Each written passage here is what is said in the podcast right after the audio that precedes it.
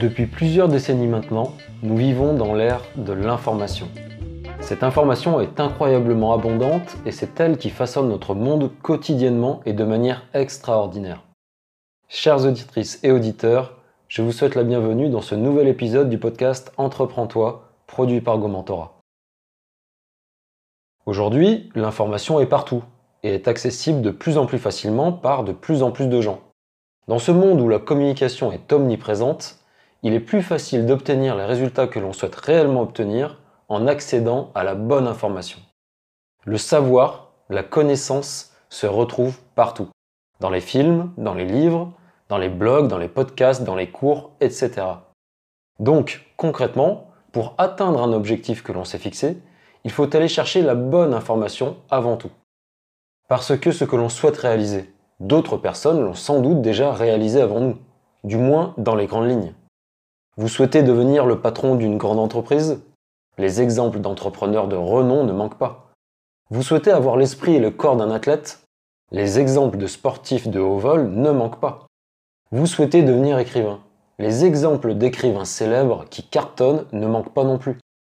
Et le plus beau dans tout ça, c'est que bon nombre d'entre eux partagent leurs conseils, leurs expériences, leurs astuces qui les ont amenés à réussir. Il suffit de les étudier, scrupuleusement, et de s'en inspirer. Cela ne veut pas dire que vous obtiendrez exactement les mêmes résultats qu'eux. Mais parfois, ne réaliser que 10% de ce qu'ils font, ce serait déjà énorme pour la plupart d'entre nous. Parce que les mêmes causes produisent les mêmes effets. Apprenez à faire comme eux et vous tendrez forcément vers les mêmes résultats qu'eux. Tout est une question de pouvoir. Avoir du pouvoir, ce n'est pas du tout malsain. Et du pouvoir, nous en voulons toutes et tous. Ce serait faire preuve de mauvaise foi que de prétendre le contraire. En fait, le pouvoir, le véritable pouvoir, c'est la capacité d'améliorer sa propre vie et celle des autres. Que ce soit dans la maîtrise d'une compétence au travail, dans la façon d'interagir avec autrui, dans la manière de créer de grandes et belles choses. La définition du mot pouvoir, c'est avoir la capacité de faire quelque chose, tout simplement.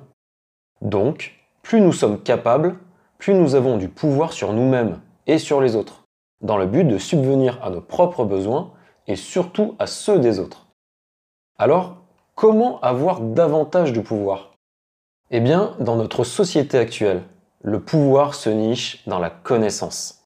C'est la connaissance, c'est le savoir, c'est l'apprentissage qui mène au pouvoir.